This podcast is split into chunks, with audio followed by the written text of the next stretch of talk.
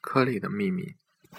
我，柯小丽这周六结婚，我已收到请帖。杜小媛，哈，终于要结了。陈小天也真是的，都没给我说一声谴责日。马小航，同谴责。这爱情长跑都快跑到月球了。不过虽然谴责，但是可喜可贺。夏小月，陈小天，我在法国呢，机票我自理，份子钱就算了吧。李小佳，我靠，明明知道我是做婚庆的，请帖都印了，竟然都不找我。王小龙，点点点点点。陈小天退出了微信群聊群聊。我，陈小天是我的发小，这个微信群里的人都是。我们的名字中间都有一个小字，以表示我们是一群小子。我们约定，当有一天我们老了，小字统一变成老字，那时候我们就都称老子了。像玩网络游戏一样，我们出生在同一片大陆，随着打怪升级，选择不同的加点方式，点开了不同的技能树，最后到一定级别可以转职的时候，也就选择了不同的职业。可能你是弓箭手，你是战士，我是牧师。到时候大家约定组队刷怪打 BOSS，战士扛在最前面顶住伤害，牧师一边给战士加血，一边给弓箭手加攻击速度。弓箭手就躲在战士后面玩命的射。陈小天选择了绘画，去做了画家。对团队来说，他这个技技能有点渣。比如李小佳曾短暂的做在肯德基炸鸡，所以经常会在下班后给我们带很多炸鸡，这个技能就比较实惠。马小航是学医学医学院毕业的，在一所三甲大医院当医生。我们如果去看病，可以少做很多冤枉的检查。而我是开出租车的，随叫随到，无论多远，永远只收大家一块钱。陈小天和柯小丽成为朋友的故事，还发生在大学上小学的时候。那时柯小丽是个女胖子，备受嘲笑，一堆绰号，比如“西瓜女太郎”之类。陈小天当时是我们的孩子头，无他，特别能战斗，而且激将义气，打起架来第一冲，打不过最后一个跑，深得我们信赖。那天在操场上，柯小丽放学回家，被隔壁班一群男孩子欢声笑语地围在中间撒沙子。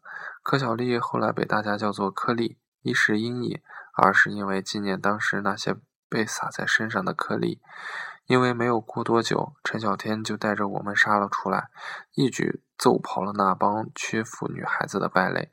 柯小丽后来回忆当时的感受，像是一缕曙光冲破了乌云，光路从天空直至大地。身披圣甲的陈小天带着我们，一举荡平了盘踞世间的污垢。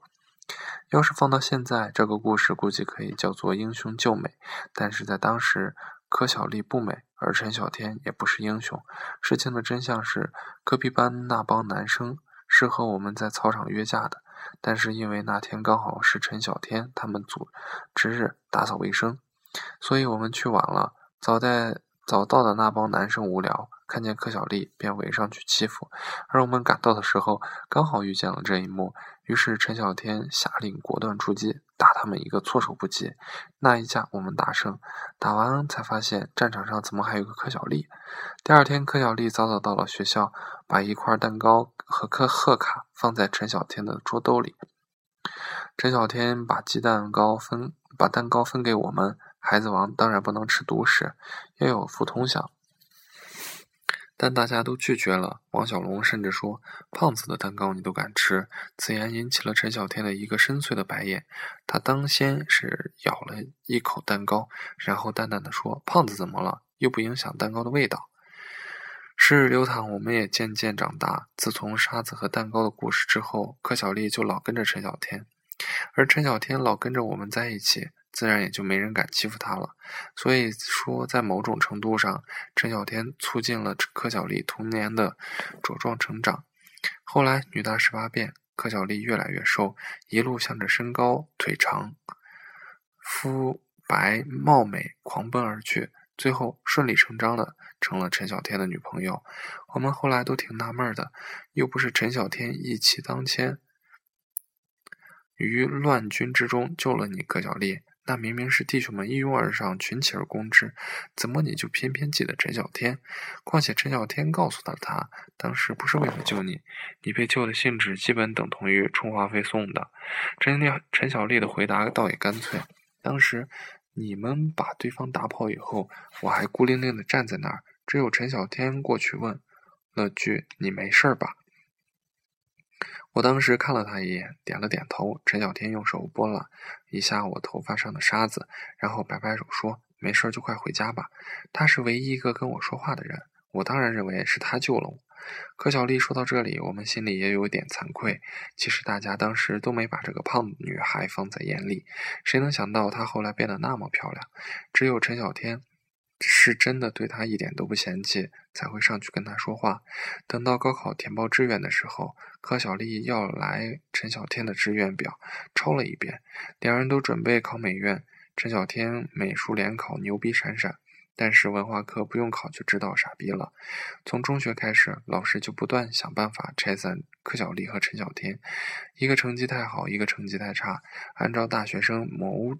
些学霸的说法，就是词汇量不是一样的，两个人怎么能在一起？不过柯小丽那时就已经完全一副嫁鸡随鸡、嫁狗随狗的样子。她说跟着陈小天是她的命，打从六道轮回的时候就注定了。她本来是要投修罗的，化身天下至恶的胖修罗。杀尽一切胆敢嘲笑胖子的同类。后来因为看见陈小天金光闪闪的魂魄，才一路寻踪觅迹，结果掉落人间，成了一个胖子。柯小丽对陈小天的好，那就算是全世界都遗弃了你，身边也有一个人会永远不离不弃。真是想想都让我们嫉妒。我们后来分析，觉得这是一种印印随反应。就是动物会跟着它们出生后见到的第一个移动的物体走，将之视之为母亲。柯小丽在陈小天救了她之后，就在自己心里刻上了陈小天的名字。大四的时候，陈小天和柯小丽同时考研，结果陈小天政治没过线，柯小丽也说那他复试不去了，被陈小天强烈反对。我们已经不是孩子了。柯小丽后来还是没去复试，不过她骗陈小天说自己去过了，但没通过。毕业后，陈小天不想找工作，想专职做画家。通过朋友介绍，他把自己的画放在一家画廊卖，从此开始了摩拳擦掌的等待。他相信一定会有伯乐发现他的才华。从此大红大紫，一步登天。陈小天从小就喜觉得自己异于凡人，来到这个世界一定是抱着什么使命。他相信自己的人生必定会在人类历史上留下浓墨重彩的一笔。柯小丽也是这么觉得的。陈小天在他眼里一直是金光闪闪的。如果他的眼睛没问题，那这个世界也总有一天会看见陈小天的光彩。一个家里没办法同时等两个画家，所以柯小丽出去工作补贴家用。陈小天每天在家安心作画。起初，陈小天感激而愧疚，而他对自己的画很有信心。他相信，要不了多久，柯小丽就能辞掉现在的工作，当他的专职助理。这样一等就是半年，半年了，一幅画都没卖出去。陈小天自认为是艺术家，带着那股艺术家的清高，错的肯定不是他。瞎眼的一定是这个世界。后来，陈小天偷偷跑到画廊去看了下，走到最后，才在一个不起眼的小角落看见自己的画上面都落灰了。陈小天气冲冲的找来经理大骂一顿，经理将陈小天和他的画一起扫地出门。陈小天很快知道了这件事。柯小丽很快知道知道了这件事，没过几天，他就辞了工作，跳槽去了一家大画廊做艺术品投资顾问，顺带把陈小天的画也带过过去。陈小丽觉得这个陈小天是柯小丽觉得是陈小天是金子，没发光，只是因为没有摆到有光的位置，而他将化作那种那道光，照亮陈小天似锦的前程。一般搞艺术的都会去干点活儿补贴家用，当当枪手什么的，为的是可以继续自己的艺术梦想，并期望着自己的梦想当真的那一天，改变命运。柯小丽现在的工作就有些类似，她主力卖陈小天的画，逢人就力推，恨不得我以我写见小天。但作为一个投资顾问，他也有业绩要求，所以也得卖别人的画。可结果是他全职卖陈小天的画。零战绩，用来凑业绩的画倒买了不少，以至于最后经理看他那么喜欢陈小天的画，提出干脆把这幅画当做奖品、奖金送给柯小丽吧。这事当然不能告诉陈小天，否则陈小天再把这份悲哀加进自己的画里，就更无出头之日了。艺术家都要熬的，想想林慧嘉至于李安。那是养了李安整整七年才守的一代大师，导演横空出世。不过李安毕业以后，专心在家做家庭主妇，带孩子、买菜、做饭，把家里收拾得井井有条。剩下的时间看片、写剧本。而陈小天除了画画之外，就是打游戏，天天敌人还在三十秒到达战场。家里乱得一塌糊涂，外卖的饭盒堆得到处都是，颜料的刺鼻气味扑面而来。显得室外的 PM 二点五都可爱了不少。每天早晨，柯小丽起来洗漱穿戴，陈小天翻个身，哼哼一声。柯小丽收拾好，给陈小天叮嘱下事情，陈小天再翻出表，表示自己听见了。翻个身，表示自己听见了。结果一个人每天累死累活，一个人每天闲得要命。柯小丽觉得陈小天不能再这样下去了，而陈小天自己也觉得快宅出抑郁症了，就去找工作。结果每次面试都和面试官吵起来。陈小天觉得他们都是傻逼，自己才不要给他们傻逼干活。柯小丽转而帮他找些画画、设计的活儿。陈小天尝试了一下，又觉得甲方都是傻逼。兜兜转转之后，发现好像社会上全是傻逼。这样一来，心也就平衡了。面试的时候隐藏了一下自己的内心，就去上班了。结果刚上班没两天，柯小丽就带来一个天大的好消息，那就是陈小天在画廊终于卖出去了十万人民币。当时的陈小天真是喜悦的都快哭了。结果这个世界还是有慧眼识珠的人。柯小丽办完手续，陈小天却只确认自己的卡里多了五个零以后，果断辞职，并告诉柯小丽自己想见见这位买家。柯小丽也正有，柯小丽也正有此意，并且谋划着把陈小天的画全卖给他，大不了给他打个包批发价。但出乎意料，卖买家不愿意见陈小天，原因是艺术家的价值在于他的作品，人不一定要见面。陈小天听了之后连连点头，觉得这个人果然有深度。然后陈小天就跑了，带着他卡里的十万块钱周游祖国名山大川。他憋得太久了，太需要一场说走就走的远行，在大自然中放空自己，将这半年来所积郁。积聚的压抑和痛苦一扫而尽。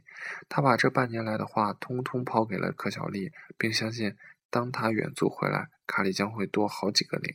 他一路去了丽江、凤凰、西塘、乌镇、鼓浪屿，总之专挑文艺青年聚集地。结果终于在一天晚上结识了一个丁香般幽怨的姑娘，两人历久酗酒丽江。畅谈到深夜，还 cosplay 了一把 Jack 和 Rose，给姑娘画了张画。完了以后，顺势推倒，干柴烈火。他把这个故事发了，发在了微信群里，声称犯了男人都会犯的错误。大家都是男人，又都是兄弟，自然不会有人给柯小丽告密。陈小天和那姑娘天亮说再见，春梦了无痕。陈小天回去之后，生活如旧，他依旧闲得要命。柯小丽还是忙得要死，是只是之前他慌。恐的闲，而现在变成了有恃无恐的闲。卡里剩下的那几万块给了他一定的安全感，而这那位神秘的买家则成了他对未来的希望。但他却发现柯小丽对他的态度变了，比如柯小丽希望他在家没事也可以做做家务，就算不做家务，也不要把环境污染的那么快。而此前柯小丽从未就此说过他。陈小天对此很不耐烦。他是这样的天才，大学刚毕业，一幅画就卖十块、十块、十万块，怎么能做家务这种琐事？于是他请了一个家政阿姨，这在柯小丽看来是无疑是一笔浪费。然而，当他质问陈小天的时候，得到的却是陈小天轻描淡写的挥一挥手，说这是小钱儿，他很快会再卖一幅画的。他在说这些话的时候，一定轻。轻飘到眯上眼睛，不然他一定会看见柯小丽眼里那种冷冰冰的寒光。他那时没有感觉到柯小丽对他已经越来越冷淡了，或者说他感觉到了，但是在某种程度上，他默许了这种冷淡。他其实有些耐烦柯小丽了，已经十八年了。那之后不久，他们就分手了，是柯小丽提出来的。陈小天几乎没有想就回答就答应了，毕竟这世界上有很多丁香般幽怨的姑娘，有很多玫瑰般妩媚的娇娘，而他即将成为艺术家，卡里将有好多个零的小土豪。这世界上有可能性有千万种，何必要在一棵树叫做过去的树上吊死？他们手分手的消息并未传出朋友圈或者人人上，连一句捕风捉影的感叹都没有。我们都以为他们一切照旧，并且会在未来的某天听到他们决定结婚的消息。直到有一天，我接到了柯小丽的电话，她说她回来了，约我在学生时代总去的小酒店馆见面。见面后，他告诉我他要结婚了。我说：“但是新郎不是陈小天。”那是他订婚的前一天晚上。那天暴雨，那天暴雨磅礴，酒馆。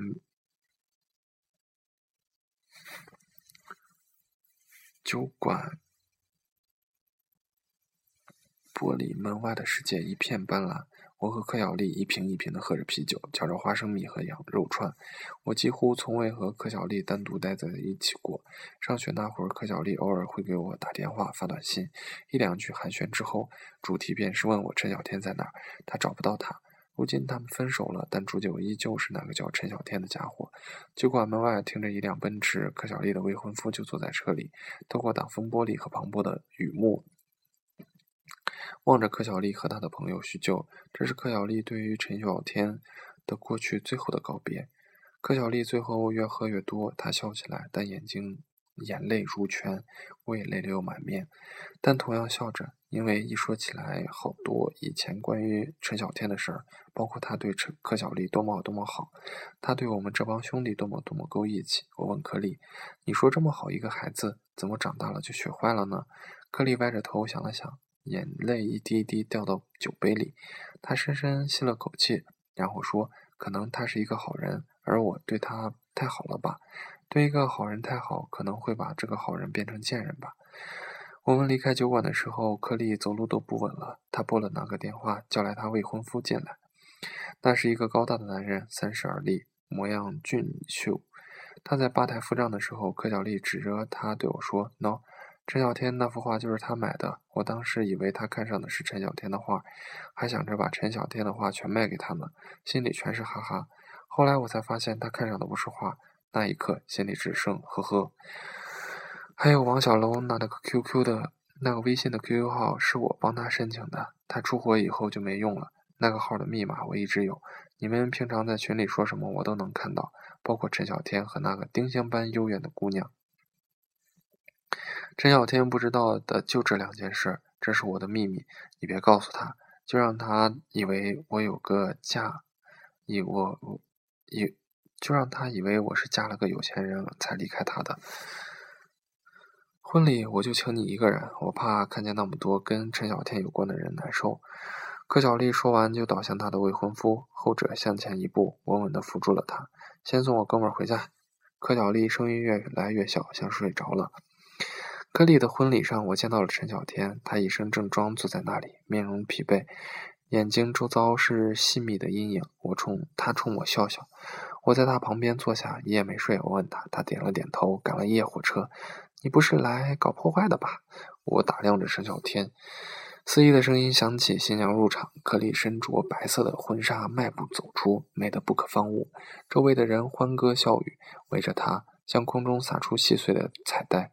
我依稀记得，十八年前在操场上，也是一群人欢声笑语的围着他，而陈小天带着我们救了他。